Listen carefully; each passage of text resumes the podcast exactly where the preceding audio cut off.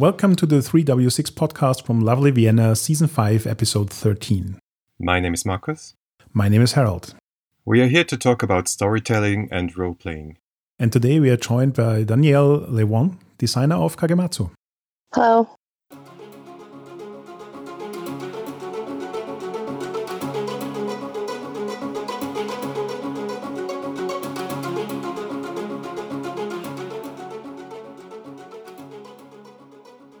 So, hi Danielle, welcome to our podcast. And we are really excited to talk to you because we both spent a number of uh, sessions playing your game and did a short mini series on it in our podcast where we talked about the system and our play experiences and everything. And we now wanted to talk to you and kind of learn more about the background of the game and what your take on different things is and hearing it all from the source.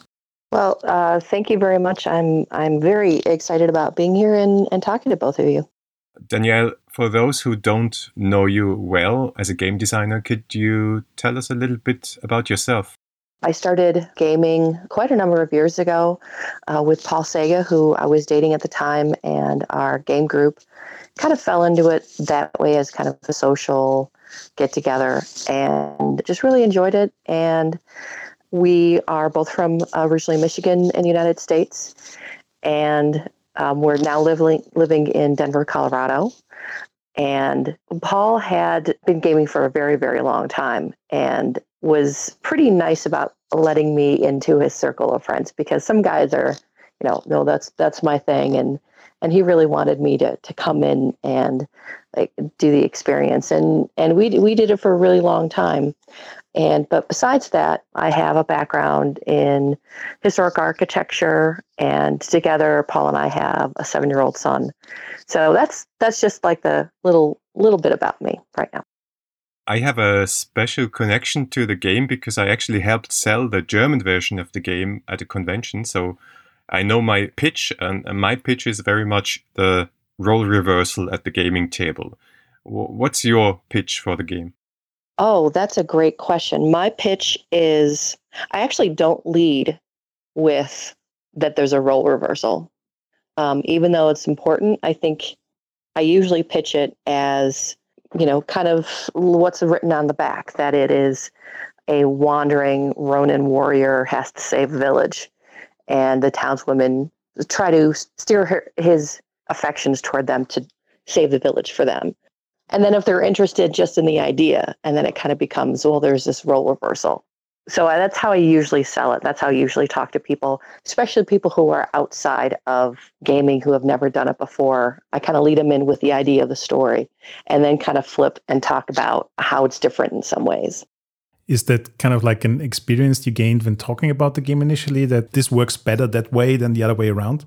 I've been talking about it a lot too because I started a new job. So you talk about yourself when you're in a new town and having a new job. And so I talk about it in that way. I talk about how first I talk about kind of the setting and what the thing and what the, the basis of the game is. And then I kind of lead into but there, but in this case, the samurais has to be played by a woman. And it kind of drags them in and then they kind of go, oh, really? Because that just it sets the mood a little bit differently. I've found that if you kind of lead with, oh, it's a gender role reversing, they tend to make assumptions just because of the culture that we have nowadays. Not necessarily negative, but they make an assumption of some kind. And so I kind of like to kind of lead in softly and then blow them over with, but there. So uh, when originally it was, it was really not billed as a as a gender twist game. It was more about the really the setting and the story. But you know, my two line or three line description is definitely about the setting, about the characters, and then but the twist is always at the end. In the introduction, you also write that it's a game about shame, honor, and love. Yes. And I'm really curious, kind of like why the three terms? I mean, I totally get it because they're in the game. I experienced all of that but there's also there are also other elements. So, um, what spoke about these three terms to you? I I wanted to have shame in there because shame is something you place on yourself, and it's if if you're not if if you were not shameful about your actions, then that's okay. But shame you really give to yourself or you assign it to yourself from someone else. It's not something that you feel if someone else feels that towards you. And I think there are elements in the game that can bring shame upon yourself. And certainly in this general time period in Japan, shame and honor were absolutely the two highest, uh, not really emotions, but societal reflections of themselves and culture. And same with honor, I think, in the same way. If maybe that is the opposite of shame, perhaps it is. But also honor honor can be assigned more to more to yourself from other people, I think. So I, I think those those two, along with love, were really the most important of the intellectual, emotional elements of the game was the idea of having shame and honor along with love because in playing the game you might feel shameful of your actions but you're just a character. You're not actually doing those things. You're not actually experiencing those things.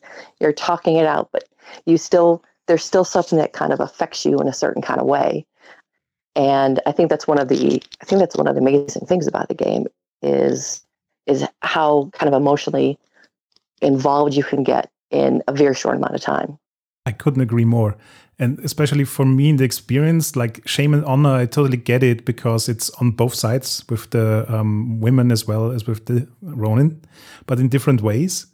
But what i found really fascinating is that in the beginning you easily fall into the trap of bringing love into the whole story.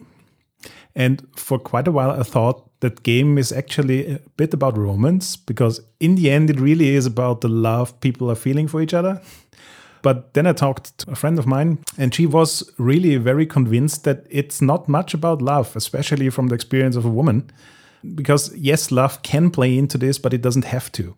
And that's for me emphasized in the shame and honor thing because um, you can approach the whole game without love ever actually playing into it. And I found that a very interesting combination. Right. And and love is a little tongue in cheek in that these are people who are basically strangers how realistic is the love? If we have women who, I mean, they're they're basically playing him. They're totally playing him. Is the affection real, um, or is it just perceived?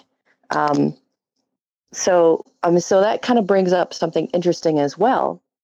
We had one game where everyone happened to cho- happened to choose basically older women. They were all grandmothers and Kagematsu is not going to have physical love for any of these women. It, you know, it just kind of happened that way. And it was an amazing game because one thought he was a grandson. They they try to be motherly to him. So love can be perceived in different ways than physical um, between people of certain ages. So they had this very very young camera, uh, samurai or kagematsu, excuse me, and all these very old women trying to elicit compliments and gifts. And I don't think, I don't know if a roll and pay actually happened, but it kind of was a completely different approach to the idea of loving someone. Absolutely. And as you said, honor and love and shame are deeply connected in this kind of setting. And I was asking myself if you think that this little town, this village in feudal Japan is essential to the game as a setting have you thought about alternatives or do you have a like a personal connection to that kind of setting? I do not have a personal connection. Um, at, at the time a few of our gaming friends had actually been to japan or had a kind of a fascination and it has an exotic feel to it. And everybody knows about the culture surrounding Japan around this time period and how men and women were differentiated, what they were like.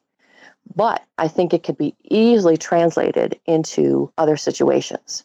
I think if you look throughout history and throughout the world, you can find very similar cultural connections where there is shame, honor, and love.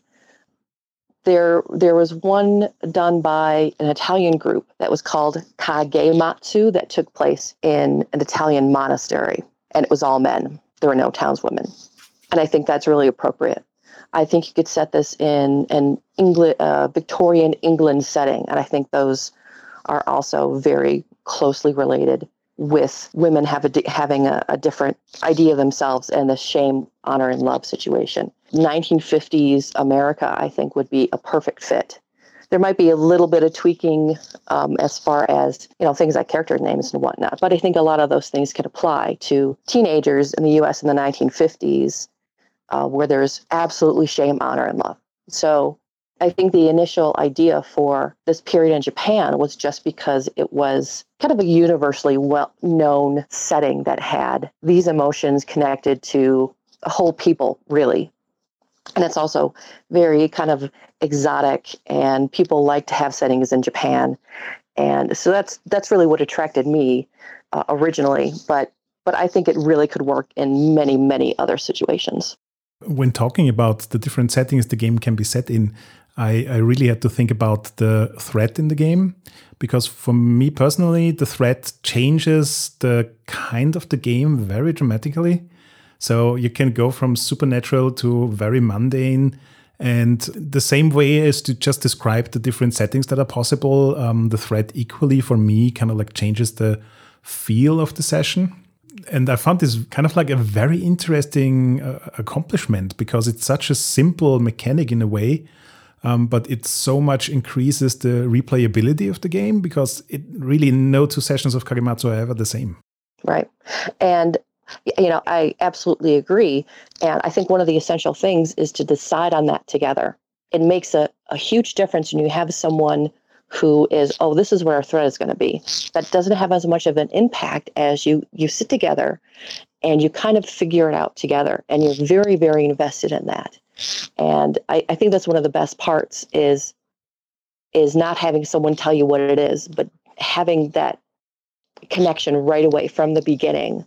And relating back to my to my thought just a minute ago about having something in the 1950s in the US, one of my thoughts was for something supernatural, you know, those alien movies and like the blob and all those really cheesy 1950s movies about alien it would be perfect to have this supernatural out of this world kind of character that fits into these movies. I you know i, I think it I, it can work for practically any setting that you put it into. It's really versatile.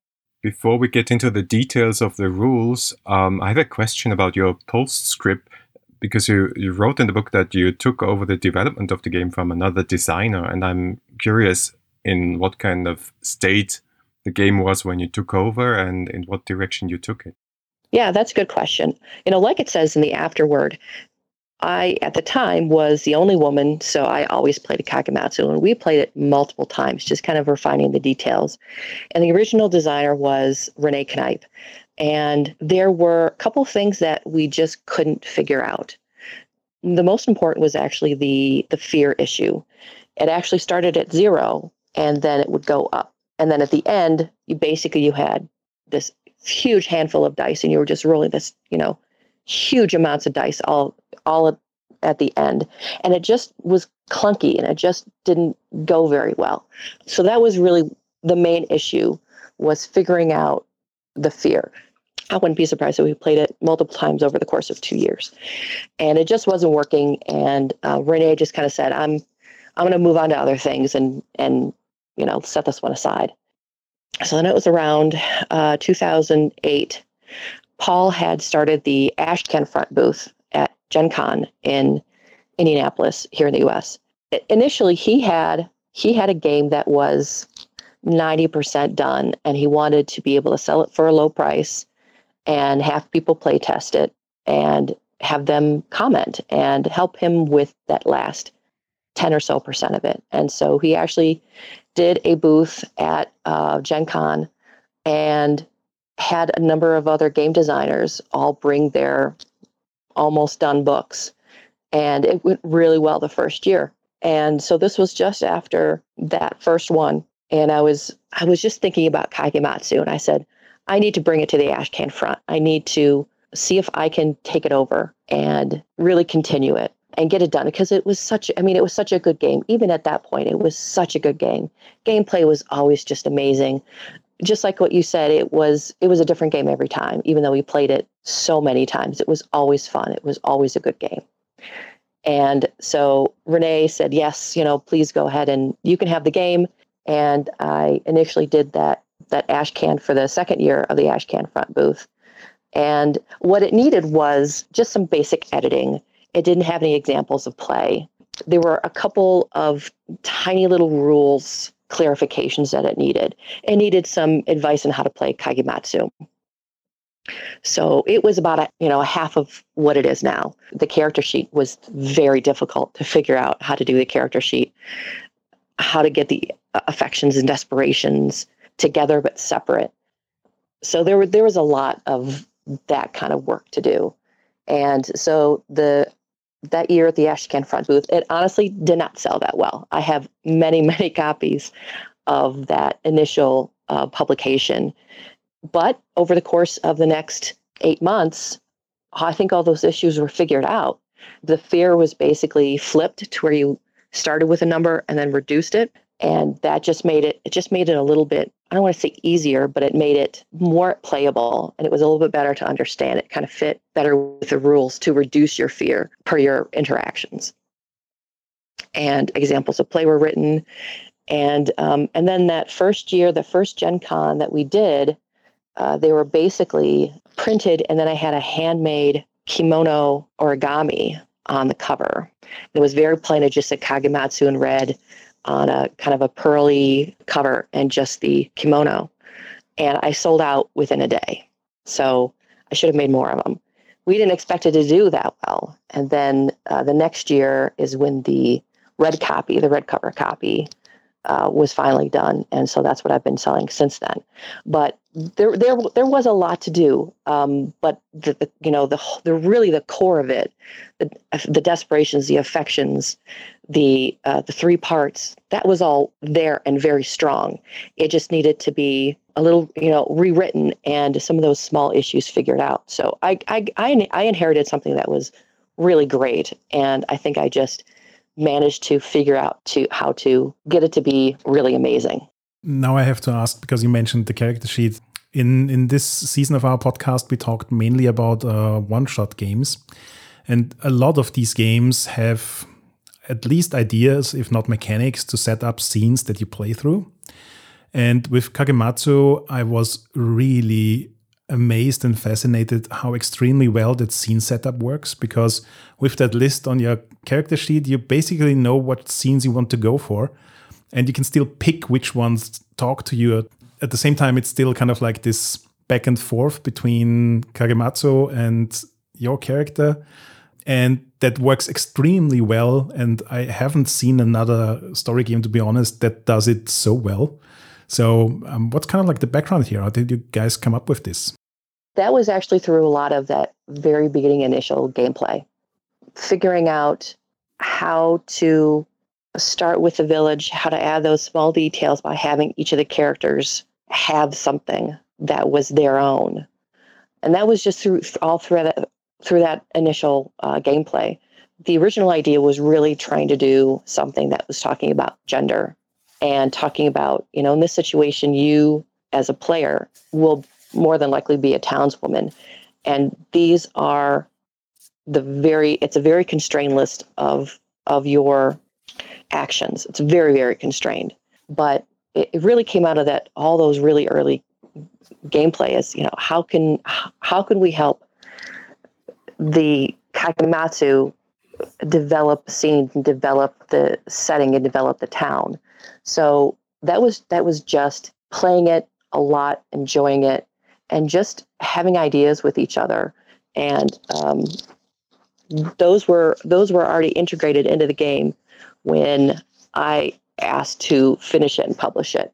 So that had been there from very early on, and it really adds a lot. It it you're right. It really it really helps everyone really envision the setting that they have what was very interesting for me in the play experience, not so much in the book because it's it's it's not really in the text, is that there's a, a tension between the townswomen cooperating but also competing for Kagematsu's attention.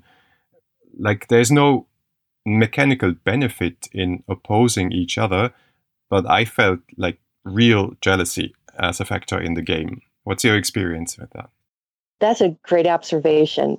I, I will be honest and say early on, the townswomen characters, the down women players, they didn't feel like they could interact with each other. There was nothing that said that they couldn't, but there was nothing that really said anything. And it was it was over the course of a number of years that people started to interact with each other very, very much and practically throw themselves into someone else's scene and start these kind of rivals. And it was it was exciting. I loved it. I think it was incredible.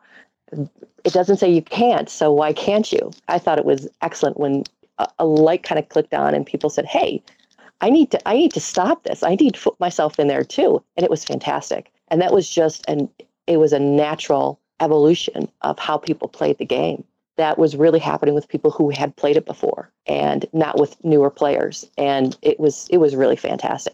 I really feel like this is a learning experience in the game. It's it's kind of like even if it's not explicitly uh, talked about in, in the game you start out with that idea of okay there's one character in the scene and you don't interact with each other but it feels not that great actually and then eventually after two or three sessions you just get into it because you can't stop it anymore Right. Absolutely. Yeah. In the initial writing, it was not, I honestly didn't even think about it.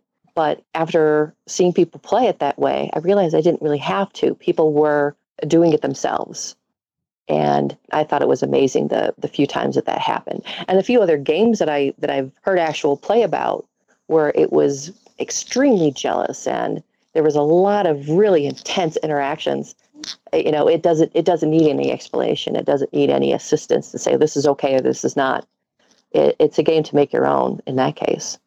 I think the mechanic we talked about the most is sort of the scene re- resolution because there are two different results after the dice are rolled number one townswoman can succeed or not reducing fear but also number two kagematsu gets to decide if he reacts with love or pity to the scene, which is very crucial for the confrontation in the end. And that is kept secret from the players. Why is that important to the game? That's a fantastic question. It's important to the scene, it's important to the game because we don't want to influence each other during play.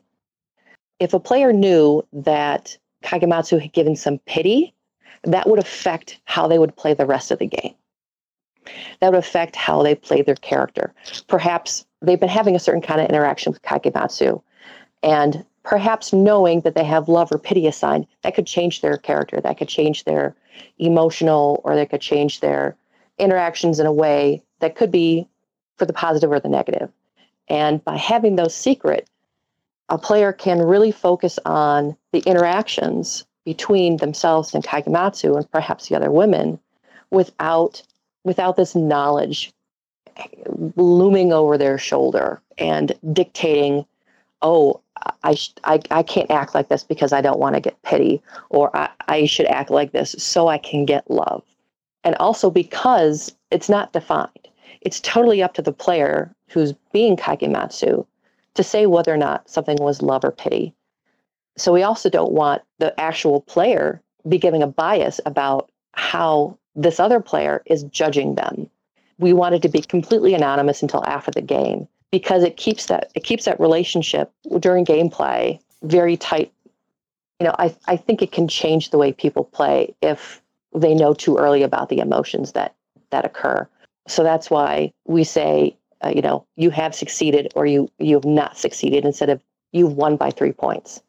Uh, the points is not really the point of the game is the point is how are your interactions affecting the other person? And ultimately that leads into that final confrontation. I've never had a kagematsu player play to win if that makes any sense they've never purposefully given points of love to someone no matter what so they could win in the end that's not the that's not the goal the goal is to have a really interesting story play out and see what happens. So the points are there to help you with directing how you're going to narrate the scene, but it's really the emotional attachment that's really the most important thing. So let me ask um, since pity isn't playing a role in the final confrontation, um, why is it even there? Why not just note down if love comes into the situation or not? That's a good question. I've I've been asked that before, and I I think it it just helps a Kagematsu player kind of keep track of their emotions and and it also and and this is true it, it also helps you keep track of how many times someone has tried for an affection or how many how many times a person has had a scene so in in just regular play kagematsu can say oh you know we haven't heard from akimi in a while you know why don't we have why don't we let akimi have a scene so it just has that kind of thing but I, I think it's important to have pity in there because if it if it's love or not love, what is the opposite of love? How do you define that? How do you say it's not love? It's it's something else. What is that other thing? And I think pity is really important to have in there, even if it's only kept by one person, only seen by one person, because it's it it says how do you feel about the situation. If you said is if, if you said pity, uh, love, and not not anything else, just love, you would be reviewing that scene of that interaction kind of differently. If you're thinking of it in terms of love or pity, that's pretty definite. And that's really telling yourself and answering that question how do you feel about the scene? Was it something that could be considered love or was it pity?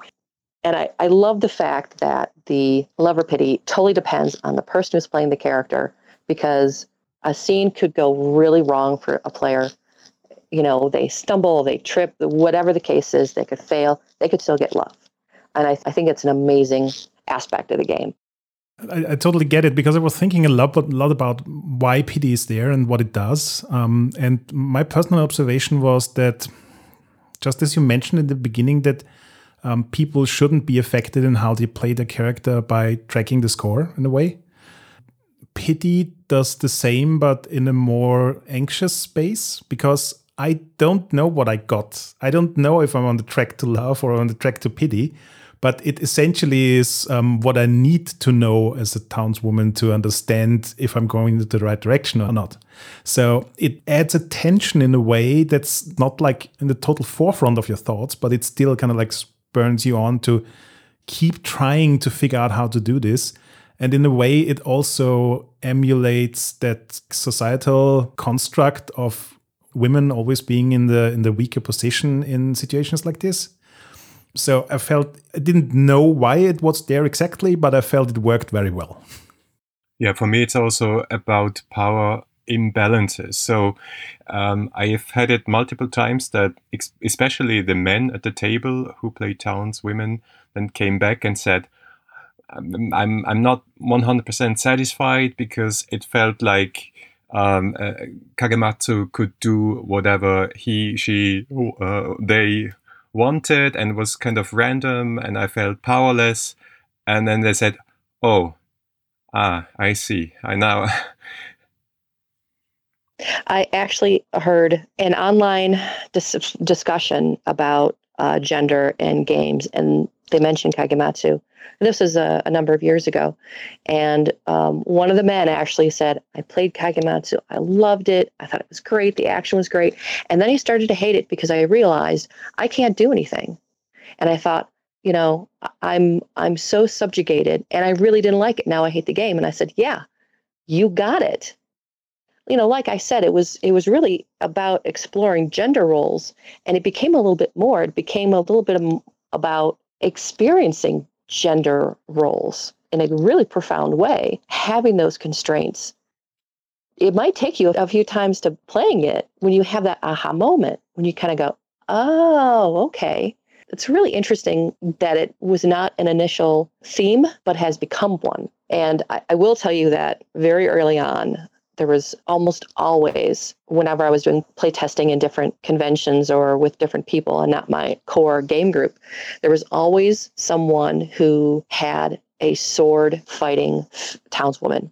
Always was someone who said, you know, oh, I'm going to have a sword. It's my father's sword. I'm going to defeat the threat, or I'm going to uh, gain gain his affection by being like him. And they got very frustrated by doing that. You know, why can't I do it? Women who were played townspeople said, "Well, why can't I do it?" And it's it's just been a really interesting, unexpected outcome that people are getting from from playing it.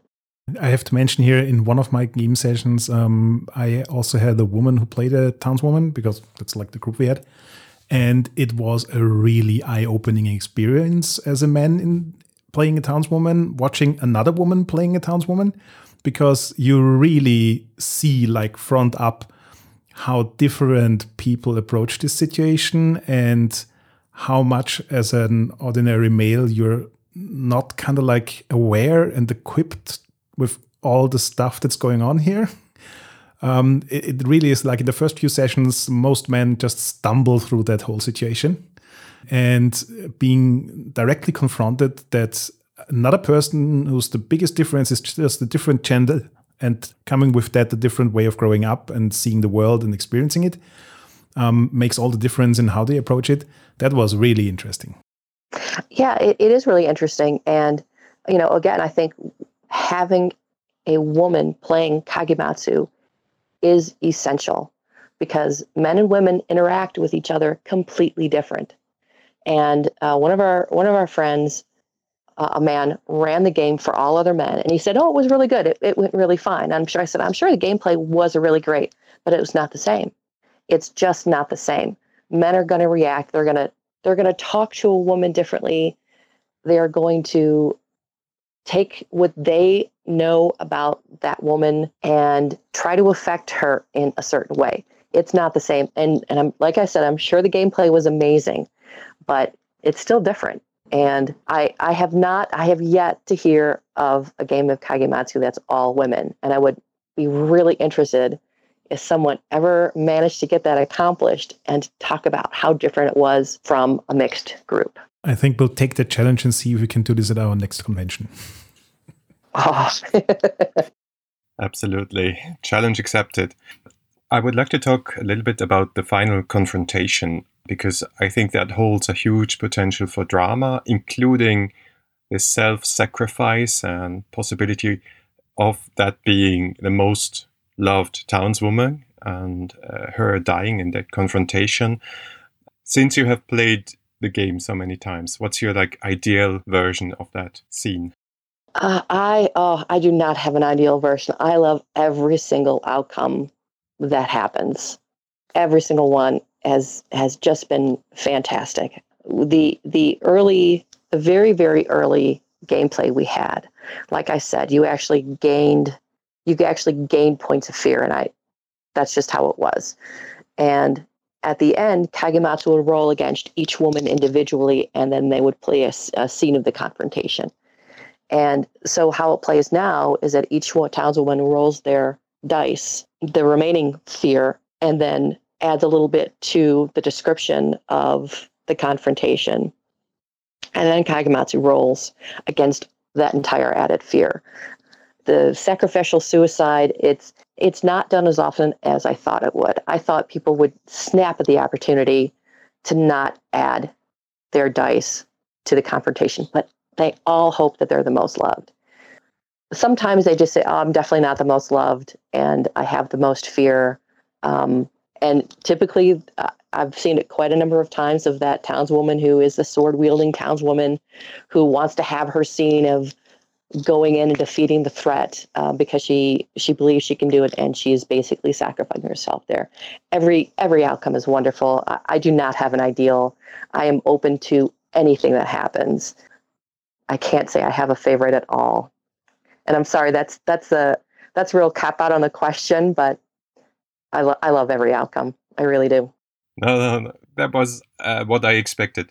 Since I guess you played the game quite a lot, um, what's like your um, perception? Is it more of a bad ending or a good ending game? Uh, that's a good question. I think how it's structured now, it's geared toward pretty happy endings um, uh, you know, or pretty positive outcomes. And I'm okay with that. But sometimes I, I hear this often enough too. It's like, oh, you know, we played it for the third or fourth time and it went really, really bad and nobody got love. And and it's like, how horrible was that? And it's like, that's awesome. You know, it was a totally different experience. Um, and I, I had some people say, well, we played all the time and we always seem to we always seem to win. And I say, well, just increase your amount of fear uh, you know, try it by one point or two points and just see how it goes from there. So it really is structured to end more positively, but it doesn't always. And that and that's that's an amazing story too. Maybe to finish up, one last question. We have also discussed if this is a quote unquote message game, if it's about this specific experience that we talked about, about these power imbalances? How do you see that? In all honesty, it was originally designed to experience womanhood in a constrained situation. It was all about you had no options. There's so many games you can play a woman who's powerful, a woman who's in charge, a woman who is strong. But there are not, or any that I know of, where you're very constrained in, and it's also all about society. It's not about your own strength, it's not about your own power, it's about what society is telling you to do. So it was never it was never a message game. It was really about wanting to play a woman in the purest kind of way by having society tell her how she's going to act. And that's all it really was. It was and you know the experience in that way. Uh, it's if it's evolved into a message game, it's or if it's evolved into portraying something like that, it's just it's just ha- totally happened on its own. It's become that to players when they play it, and I think that's a wonderful evolution of where it kind of started wa- from was oh it's a gender reversal game to you know it tells us a lot about society and the functions of men and women so that was a pretty incredible outcome of the gameplay and the popularity it's received is to have people perceive the game and also society in different ways. Totally unexpected. It was never thought to do any of those things. And I, I, I can't certainly can't complain about it. It's been pretty amazing. Okay, now I have one more question. If you would um, write a new edition of Kagematsu, are there any things you really would like to change in the game? I I have dreams of doing a limited edition box that has dice, a stab bound version of Kagematsu, much smaller, and all like the little paraphernalia in a very kind of Japanese inspired presentation. But as far as new additions, I, I don't know what I could change. I would probably put in ideas because I know a lot of people hack it and I know a lot of people put it put it into different settings. I would include a list of ideas of how to do that. I would include a list within those different settings how the affections could change or how the setting could could change in some way and encourage encourage that kind of play. And I, I think that'd be pretty wonderful. I have a couple of versions out there. The Italian version has this the screen for it is just gorgeous. It's just outstandingly gorgeous. I like mine, but theirs is a three steps above. It's just amazing. And I would love to have kind of those kind of improvements like that. Maybe hire new art. I don't know. I haven't I haven't really thought about doing doing new editions because I think it stands pretty solidly after 10 years of being out there. But you know, there's just there's just some cosmetic things I would probably do if I ever did that. Okay, thanks a lot for talking to us. It was really inspiring and interesting. Thank you. Thank you so much. I had a great time. Thank you.